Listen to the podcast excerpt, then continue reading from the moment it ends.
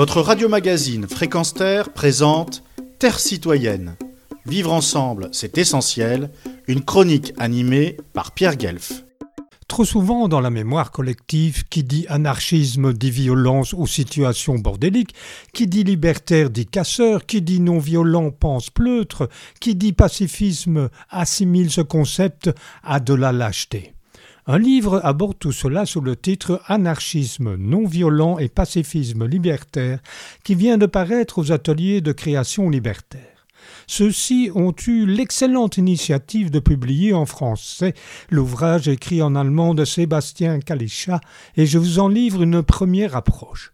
L'anarchisme en tant que théorie et en tant que mouvement social et politique repose sur un idéal, celui de fonder une société libre d'individus libres dans laquelle il n'y aura plus ni domination, ni exploitation, ni oppression dans cet essai qui comporte trois grandes parties, fondement théorique, puis plus de 50 biographies de la Boétie à Judith Malina en passant par les Taureaux, Gandhi, Tolstoï, Simone Weil, Camus, et enfin la description de quelques groupes et organisations qui ont écrit l'histoire.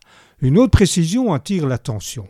La non-violence n'est pas seulement l'absence ou le refus de la violence dans toutes les sphères sociales et politiques, c'est aussi, et c'est là un point essentiel, une manière de lutter et d'opposer une stratégie de résistance autonome telle l'action directe non violente et la désobéissance civile.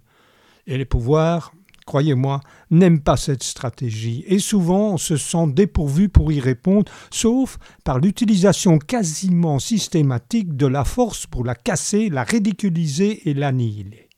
À cet effet, les auditeurs et lecteurs de Fréquence Terre et de Pour se souviennent de notre démonstration des tentatives de déstabilisation par le mensonge et l'ironie, puis par une certaine répression de la contestation éminemment pacifique des jeunes luttant pour le climat et du Irak ou révolution du sourire en Algérie.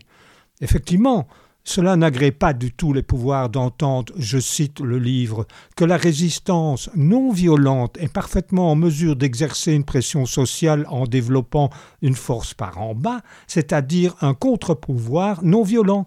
La révolution sociale est un bouleversement fondamental de l'ensemble de la société touchant toutes les sphères sociopolitiques, sociales, économiques, politiques, écologiques, éthiques pouvoir qui, comme on ne le soulignera jamais assez, s'appuie généralement sur l'armée et la police et leurs relations étroites avec le grand capitalisme et ses lobbies pour imposer à la société ses vues consuméristes entre autres.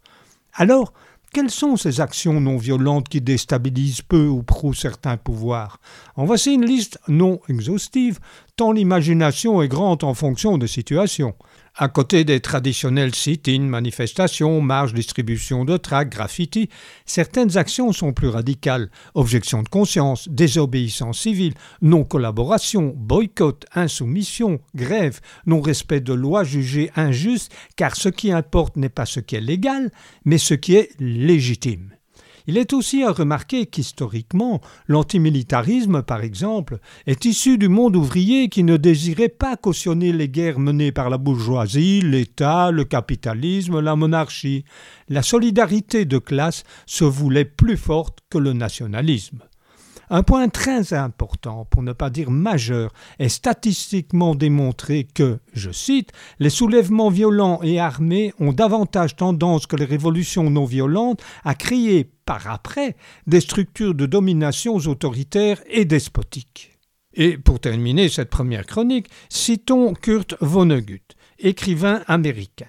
Quand vous vous levez le matin au chant du coq, n'avez-vous pas envie de dire Tant qu'il y aura une classe inférieure, j'en fais partie. Tant qu'il y aura un élément criminel, j'en suis. Et tant qu'il y a une âme en prison, je ne suis pas libre. Retrouvez et podcastez cette chronique sur notre site fréquenceterre.com.